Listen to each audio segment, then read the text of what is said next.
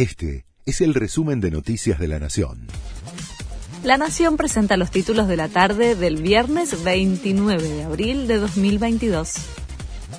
Sergio Massa le pidió a la justicia que rechace un pedido del jefe de su bloque. Germán Martínez había presentado un amparo para que la diputada radical Roxana Reyes no sea nombrada en el Consejo de la Magistratura.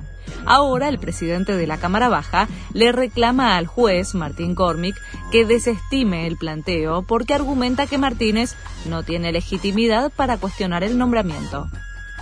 La justicia condenó a Cristóbal López a pagar más de 150 millones de pesos el juez Carlos Falli desestimó los planteos del empresario y le ordenó el pago de sus deudas por bienes personales, más intereses y costas. López había reconocido la existencia de la deuda, pero responsabilizó al Estado por su imposibilidad de abonarla en tiempo y forma. Se entregó el adolescente que le pegó al playero en un estacionamiento en el barrio de Montserrat. El menor, de 17 años, se presentó ante la justicia tras estar más de cinco meses prófugo.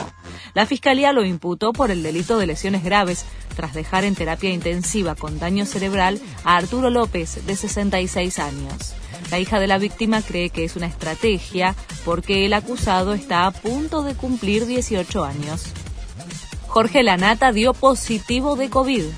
Fue a menos de una semana de su casamiento.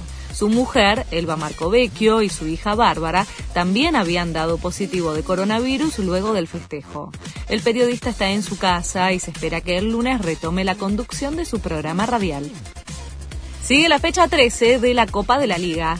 Hoy Estudiantes recibe a Aldo Civi de Mar del Plata, mientras que Gimnasia visita a Patronato de Paraná. Mañana se juegan siete partidos, entre los que se destacan el de Boca Barracas en la Bombonera, Racing ante Banfield, Sarmiento frente a River y Lanús contra Independiente. Este fue el resumen de Noticias de la Nación.